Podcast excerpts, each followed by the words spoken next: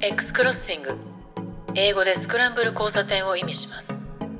趣味も世代も住んできた街も違う3人がスクランブル交差点で出会うように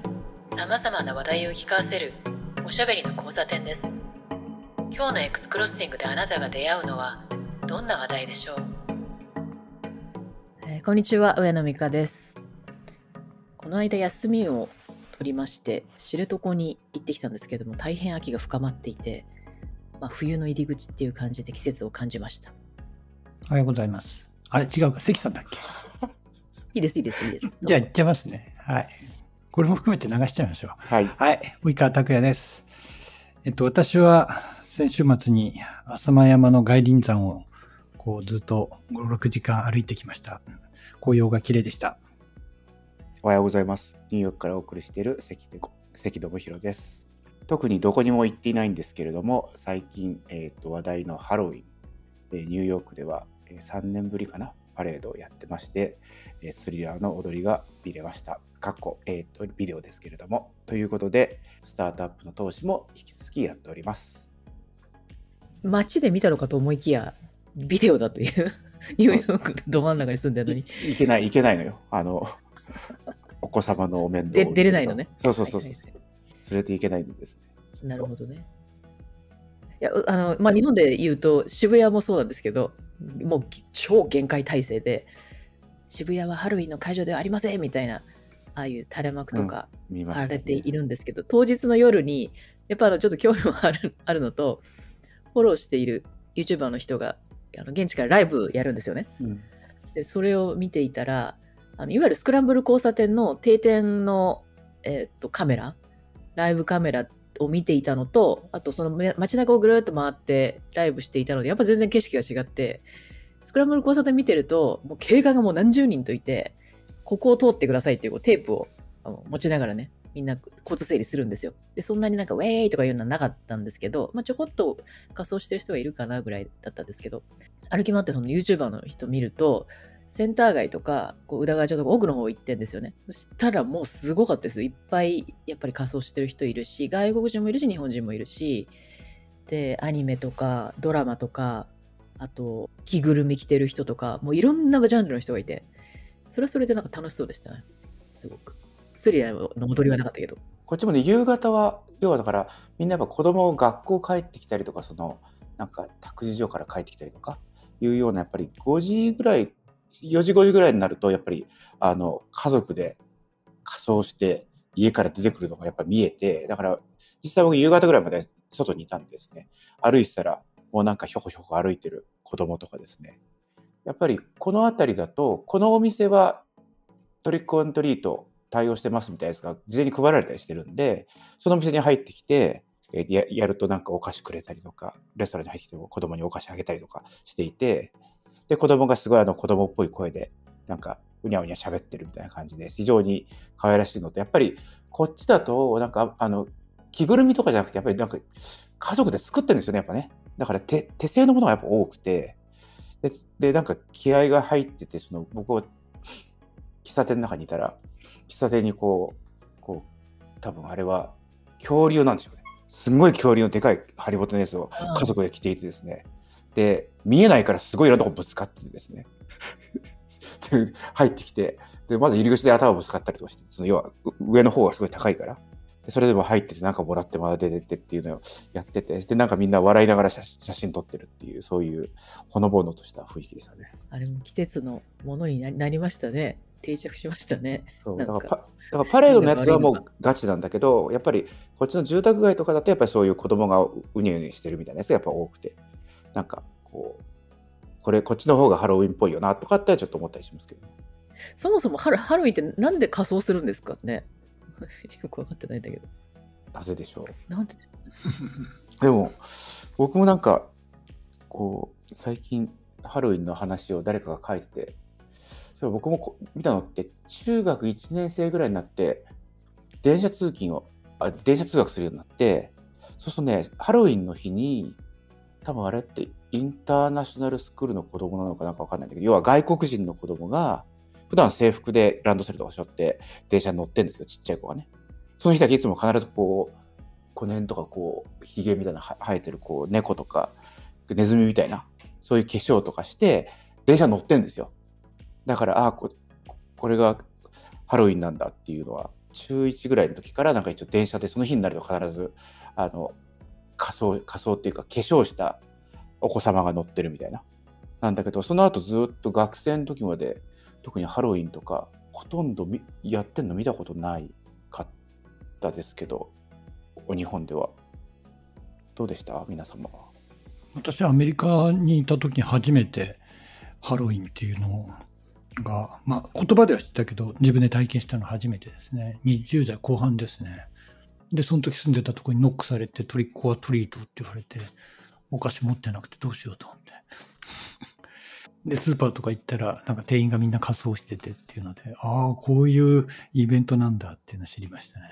それやっぱり出張の時ですか？いや、向こうに1年いた時ですね。あハロウィンはなんかいつぐらいからっていうなんか全然記憶にないですよねなんかねでも日本でやってんの最近最近みたいな感じでなんか調べてるの見たら90年代の後半になんかディズニーランドかなんかでそういうのをやり始めたのが広がるきっかけみたいなことを書いてありましたって誰かい や、まあ、孫孫引きなんですけど言ってたから確かに最近になるまでなかったっていう感じしますよね。なんかあのよく日本の飲食店とかあのスーパーとか食料品なんか特に季節のイベントにかこつけてこうキャンペーンやってそれで売るみたいなのってすごいあるじゃないですか。で格付き何かあるし。でそういうのでハロウィンでお菓子とかなんかかぼちゃとかそういうのが徐々にもう結構前ずっと前からあありはあったんだけどなんかそういうのであって、あれこれ結局宗教的なっていうかお祭りの意味ってなんだっけ？みたいに、私結構めんどくさい人間だからそういうの考えちゃうんですけど、なんだっけ？っていうのがずっと続いてて、で、なんかいつ頃からか仮装になって、で、渋谷で騒ぐようになってみたいな感覚はありますけどね。本当さあの子供が仮装して街中歩いて可愛いみたいなのももちろんあったんですけど、そこからもうすぐに若者の仮装になってっていう、いつ頃からか忘れちゃったけど。ドーンってなりましたね。見てるとな1970年代キリランド原宿店とか、まあ、そういうむっちゃ古い話から書いてありますけどやっぱり認知度が上がったのは97年に東京ディズニーランドで開催されたディズニーハッピーハロウィンの仮装イベントです。でそれ以来東京ディズニーリゾートではハロウィンが秋の恒例イベントです。また2000年代後半には菓子メーカーがハロウィンに注目しハロウィン商品を毎年販売するようになりました。みたいなこと書いてやっぱりツイッターとかが流行り始めた後ぐらいですね。なんとなく。渋谷がいつぐらいから流行ったのかちょっと、もう少し調べて。なんかあの、仮装するのが楽しいっていうのは、コスプレするのが楽しいっていうのはすごいよく分かって、あの、このハロウィンに限らず、コスプレイヤーさんも多いし、なんかイベントとか、あのコミケとかもそうですけど、ああいうのでめちゃくちゃクオリティの高い人いっぱいいるじゃないですか。日本なんか特にね。この間のそのハロウィンの渋谷のライブ見てても、アニメキャラとかたくさんいるんですよ。もしくは、あと、全然アニメじゃないけど、スワットチームがいっぱいいたんですよ、スワット。うん、後ろにスワットと書い書いていて、なんか警官とか、こう、ライフル持ってるような人とかもいっぱいいて、おスワットいるみたいな思ったんですけど、ああいうのがなんかすごい、見て、見てる方も楽しいし、うん、そういうのでみんなが、知らない人たち同士が、あの笑顔で声かけ合ってるっていうのが、すごい楽しそうだなっていうのをこっちもガンガン伝わってきてやりたいなっていうのを思いますね。だから仮想っていうか、なんか自分の違うものになって、あの、なんかバーッと発散するというか、楽しみたいっていうのは誰でもあるんだろうなというのをすごい感じますね。でそこにアイディアとかね、見れてめちゃくちゃ面白いの。こ、こ、これ仮装すんの？みたいのを持ってくるのがすごい見てて面白いですよね。まあでもそれを言ったら、あれじゃないですか、あの iPhone を買うときに iPhone の着ぐるみじゃないけど、頭につけて並んでた人もいたっていう。いましたね。うん、あれが2008年、9年とかですよね。そうですね。日本の発売って遅か1年遅かったんでしたっけ、うん、じゃあ1年遅いから2008じゃないですかね。だから、やっぱそその辺なんじゃないですかね。その仮装するとかそういう段だけやっぱり思うのは。うん、かもね。そういえばハロウィンのに関連してさ、つい最近見たんですけど、あのドバイでドローンドローンで作った巨大な骸骨が動いてるよみたいな動画があったんですよ。うん、今シェアしたやつ、ツイッターで出てた、ツイッター X で出てたやつなんですけど、で、これ見て、へーと最初思うんですけど、よーく見ると、あの、下にいる人たち、ちょっと見てもらうとわかるんですけど、全然見てないんですよ、上の方を。うん。です。見て、ふとこう数秒で、あ、これ多分、あの、フェイクだなと思ったんです。思ったんですけど、でも、うん見た目としては、そのビルに匹敵するぐらい巨大な骸骨が動いてるように見えるんですよね。うん。でも下の人たちは全然見てないっていうから、あなんかこういうバズる動画、作ってるフェイク動画もあるなって。だから一見すると、あの、脊髄反射で反応しちゃうと、あーなんかすごい動画だね。こんなことドバイでやってんだなと思いがちなんですけど、フェイクはいっぱいあるなと思いました。こういうのでね、見て。さっきあの、紅葉の話も出てましたけど、上川さんとか、あの、私も一人でこれ見て見てたんですけど、あの、インスタで、インインスタで出たすっごい綺麗なの写真とかいっぱいあるじゃないですか。山とか紅葉とか。で、あのやつで、えっと、どこぞのえドライブウェイかな？山に行く道で左右の木々がものすごい紅葉してるんだけど、なんか真っ黄っきと真っ赤っかなんですよね。で、そういうのを見て、綺麗、一瞬ビビットで綺麗なんですけど、あれこれ自然じゃないなとか、ただ撮って脚色、レタッチしただけじゃないな、みたいな、あのいい色なのがあって、でもそれのコメント、みんなどういう反応してんだろうと思ってコメント見たら、やっぱり、ああ、綺麗な CG だね、みたいな感じと、自然のこれは色じゃないし、ここまでやりすぎると、なんかすごい冷めるみたいな、なんか英語とかですけどね。コメントがバーとか並んでて、ああ、やっぱりそうやって感じる人たちがいるんだなっていうのと、やりすぎると、やっぱり一瞬でわかるじゃないですか、ああいうのって。そこのところに、なんか面白さを感じましたね。でもなんかそこにあの、ズワイ文書だっけ？みたいなものを要するに、あの、フェイクなんだけど、やりすぎることによって分かる人には分かるようにしてんじゃないかみたいな。ああ、そうかもしれないですね。うんまあ、それもありますね。で、そこの分からない境目っていうのは、人間はもう認知認知できないところ絶対あると思うんで、あの、まあ、映画とかなんかそうですよね、あれね。本当に。スター・ウォーズとかだって全然違う世界ですけど、もう本当にあるように見えるわけで、ああいうところ、まあ、チューニングのところでしょうね。でこの間、あの、知床、お休みでね、知床半島行ってきたんですよ、知床に。で、あそこで見た紅葉も、あの、こう京都とかで見るような、そのパッキリした色じゃなくて、黄色なんですよ。黄色なんだけど、こう黄緑と黄色の間間とか、あとちょっと茶色、焦げ茶に行くぐらいの黄色とか、なんかすごいほわーんとした色で、あ、これが本当の自然の紅葉なんだ。場所によっても全然違うなっていうのをすごい感じました。で、その中に時々、もみじみたいなものとか、なんかメープルみたいな木があると、本当は赤くてオレンジになるんですけど、それもなんかパッキリというよりは、なんか微妙な色で、それがまた綺麗だなと思いました。それってもうその色で固定なんですけども、まだ紅葉の途中だからそういう淡い色なんですかね。どうなんでしょうね。でも深まってると思いましたけど、最低気温がもう0度とかに近づいてたから、もう冬です。冬季の入り口です。よ、みたいな感じではあったんで、もうほぼ完成というか、あの、深まった紅葉の色じゃないです。かね、多分。今年だけじゃないんです。けど、最近秋がないじゃないです。か。要す。るに暑い暑い暑い寒いみたいな。うん、でちょうどいい気候の期間期間がす。ごい短いっていう。そうです。で、それ多分東京じゃなくてニューヨークもそうだったんです。ね。全くずっと、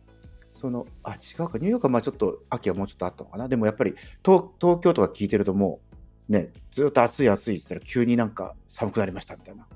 話をしてて、だからそういう時って紅葉とかの出方も違うんですよね、確かね。うんなんか暑い期間が長いとどうとか、暑い期間が短いとどうとかって、作物とかもそうじゃないですか。今年は暑い期間が長かったから、美味しいよとか、美味しくないよとか、やっぱりそういう天候によって、ね、そやっぱり植物ってすごい影響を受けるっていう、だからやっぱり紅葉とかも、ね、よくその紅葉で、やっぱり、ね、京都とかの紅葉とかも、今年はなんか暑かった影響で、なんとかですみたいなやつを、暑かったからどうかとかってのはちょっと覚えてないんですけど、なんかそういうのよく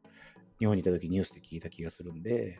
やっぱり、うん、そういう天候にもよるんじゃないかなと、今ちょっと知床の話を聞いて思ったんですけどね。そうかもしれないですね。私、あの、世界で一番好きな果物は梨なんですけど、梨もなんかあまりに暑すぎて、暑すぎても、あの、作物に良くないらしくて、あんまりなん、なんだっけな、ちょっと影響がありますみたいな注意書きがね、スーパーに書いてあったりしましたね。なんか味が違うっていうのはたまに聞きますね。まあいいか悪いかは果物によって違うみたいですけれど、なんだっけな。ぶどうであの、シャインマスカット、あの、うん黄緑色のやつがあるじゃないですか。なんでシャインマスカカットシャインマスカット。あれがなんかもっと売れちゃって、色がそのなんか、いわゆる普通のブドウ色っぽくなってるようなやつが少し出てきてるっていうのを、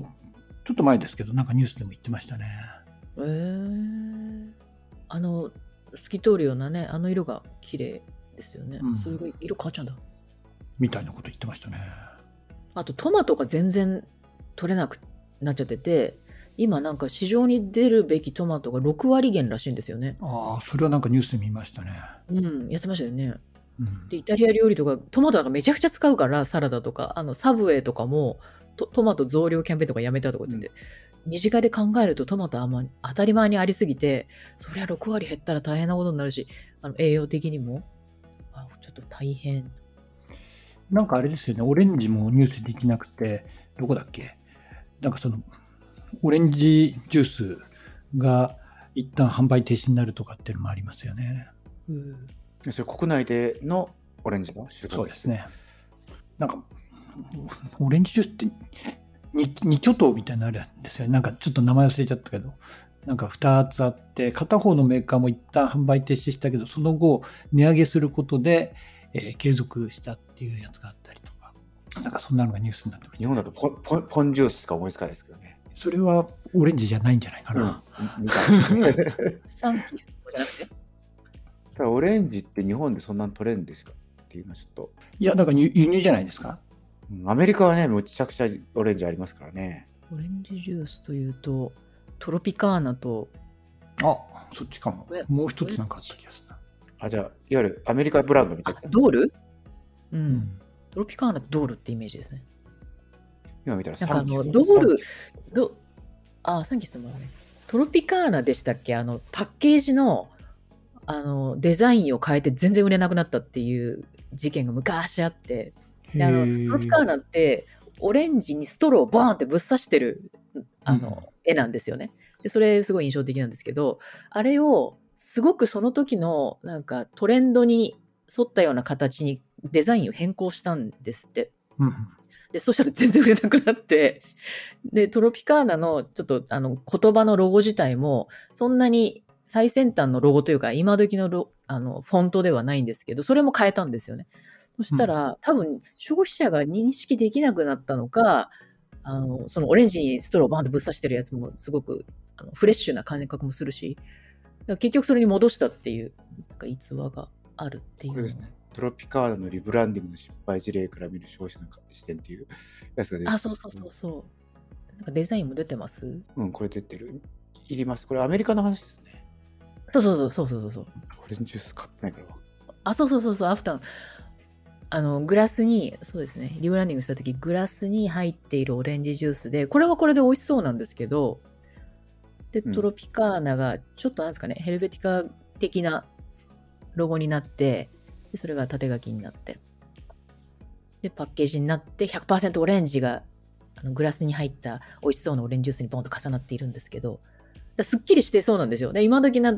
感じではあるんですね。全体的に見ると。でも全然売れなかったっていう、面白いなと思いますよね。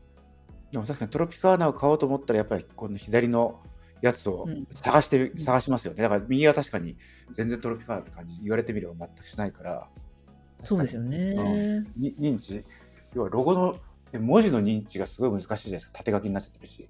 そうですね。あそれもあるだと思う。やっぱこのトロピカーナってこう書いてある、このロゴの形でやっぱ認識するのもある,、あるし、オレンジにストローがバーンぶっ刺してあるのも、あこれだよなって思っちゃうんですよね。だからそれで覚えてるんだろうな。うん僕はあのオレンジ刺してるのは思いあのあんまり印象なかったんですけど、このトロピカーナのロゴ、このぐにゃっとしたやつ、これでトロピカーナと認識をしてました。あ、ロゴのこのフォントでね。文字のね。うんうんだから確かに右側のやつを見たら、なんか急になんかこれってセブンイレブンのプライベートブランドみたいな感じがします。そうですね。プライベートブランドっぽいよね、この右のやつ。そうですね。プライベートブランドっぽいですね。すごい洗練させたブランドが。すごい消してある。うん。洗練させすぎたのか。で下の方にあのか各いろんな味のやつを全部上下に並べてるやつがあって、下本当確かに何味かもわかんないですね。そうですね。こんなにいっぱい味あるんだっていうのがびっくりですけど。これ確かになんか本当にプライベートブランドのやつだからこれよく見ないと何味かもわからないみたいな。うん。で上のやつやっぱりもうバナーの色ではっきりわかりますよね。うん。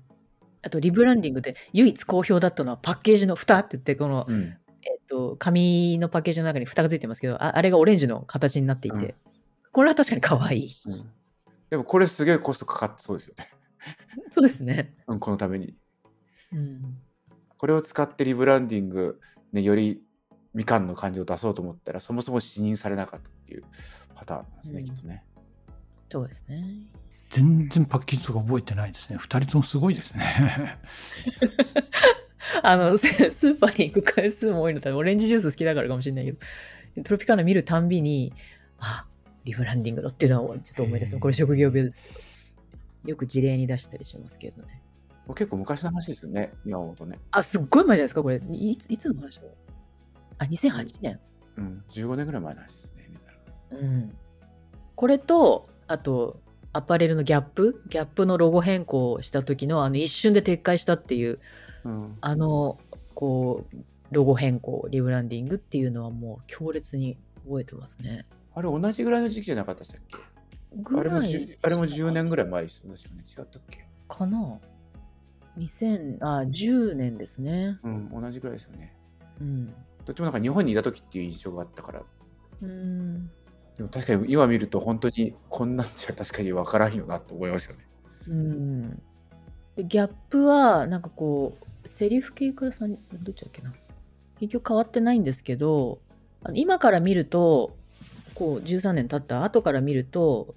その先取りしてるっていうかその後どんどん出てくるロゴってここれこれ系のフォントなんですよねヘルベティカ系っていうかそう、みんなもう3セリフになっちゃったもんね、ほとんど。3セリフか。そうか3セリフ系なんですけど、この時は、あのソーシャルメディアとかでものすごい反発があって、わかんねえよみたいな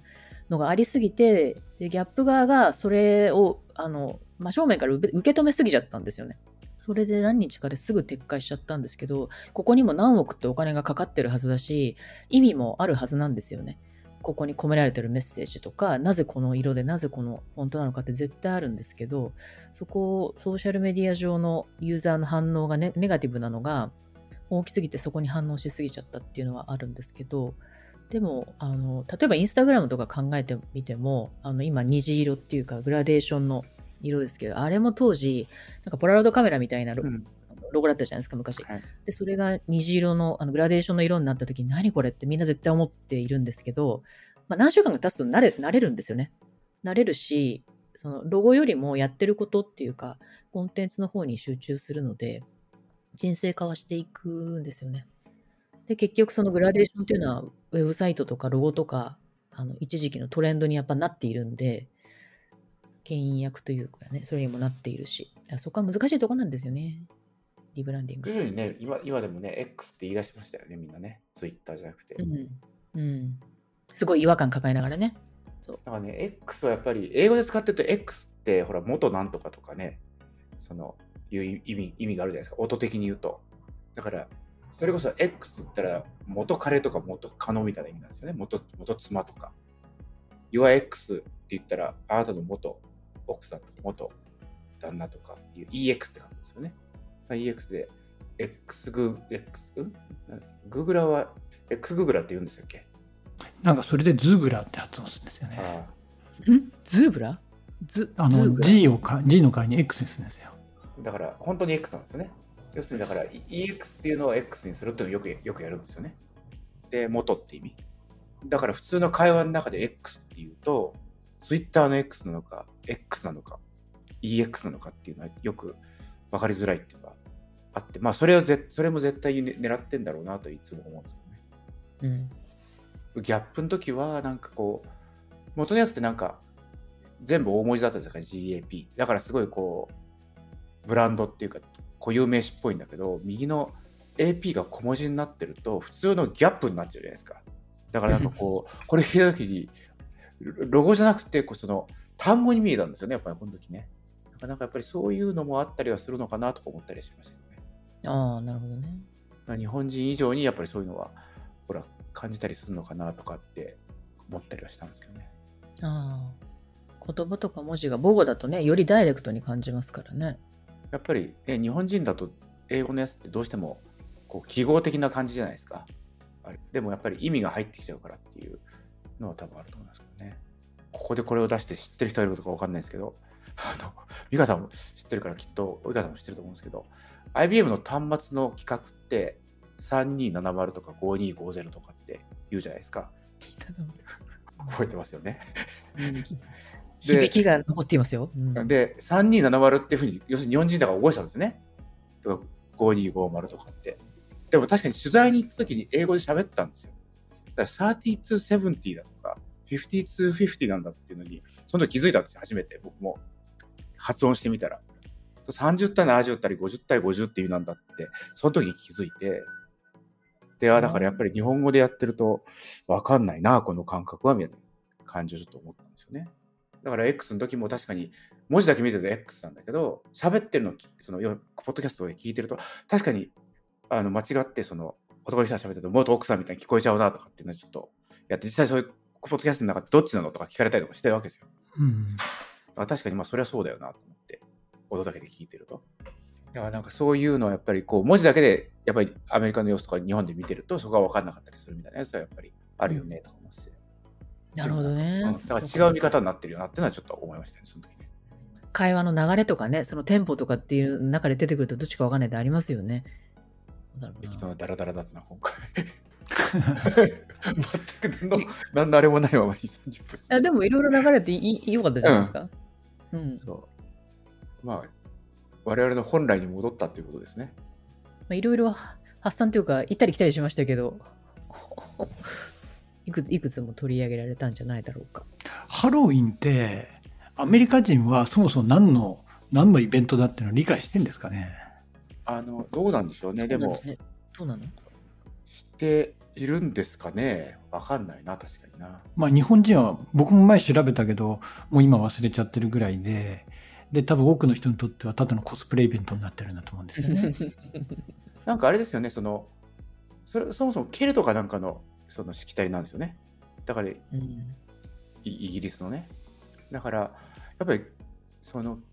そういう意味で言うと、キリスト教と切り離されてるはずですよね。そうですね。それを、それを覚えてます。で、そういう土着のこういう、だから、明らかにこう、これってキリスト教的にどうなのよって、その、最初見たときに、思ったりはしましたよね。いろんなこの出てきてるものすべてが、まあ、こうまあ、そもそもそういう価値観あの世界観と違うじゃんっていうのはありますけどね。でこっち子供とかはその子供用の音楽とかっていうのがあるんですけどその,、まあ、そのビデオをなんか子供が流してるんですけど YouTube で流してるとやっぱ時期が来るとそれのハロウィン版とか出てくるんですよ。だから例えばその ABC の歌とかでやってまあ、ABC の歌は違うんですけど、そういう歌とかやってるんだけど、その普通は ABC みたいなことやってるんだけど、その急にその着てる服とかもハロウィンのコスチュームになってて、その話している歌詞とかもなんかちょっとハロウィンっぽい替え歌になったりとかして、みたいなやつがやっぱり時期になると流れたりとかしてて、やっぱりその子供にとってみるとかなり大きなインパクトを持っている、こうイベントとしてこっちは完全にやっぱりだから子供用のイベントなんですよね、そのトリックアトリートじゃないんだけど、だからやっぱり大人、まあもちろんね、大人が一緒になってはいるんだけど、大人がやっぱり仮装で、えっ、ー、と、酒飲んで、車の上に乗って暴れるとかっていうのはやっぱりなんかちょっと本本筋とは違うっていう感じはしますけどね、確かにね。やっぱり犯罪が多い日なんですよね、確かね。うん、そうですね、やっぱり。ね、ほら、家に家に入っていけるじゃないですか。だからだからそれで強盗になったりとか、放火とか、確かすごいその殺人とか、要するに銃ってもうなか分かりづらいじゃないですか。だから、だからそういう意味で言うと、やっぱりこう物騒な日でもあるっていうのはちょっと聞いたことありますけどね。5年でやってるとね、まだそのある程度コントロールされてるけど、地方とかだとね、本当に一軒一軒離れてるじゃないですか。で、そこに行って、仮装して入ってって、で、そのままトントンって開けたら、ホールドアップでガンポイントすれば、そのまま入って強盗できちゃいますよね。あんまりバレずに。あ確かにそういうのはその多いらしいですけどね、実際ね。まあ、よく考えたら怖いですよね。知らない人が覆面して入ってくるわけでしょ？だから、冷静に考えるとやっぱり危ないですよね。とは思いますけどね。生ハゲみたいな感じですかね。そうそうそう、家の中入ってきて、生ハゲに。包丁を持った鬼が出てくるっていう。そう生ハゲを装った強盗とかいたらビビりますよね。恐怖。子供どころか親も泣くって感じです。はい、そんなとこですかね。ございますか？ハロウィンからの、紅葉からの、ロゴ変遷ご編成からの、そうですね。今日はマーケよりだったと。でしたね。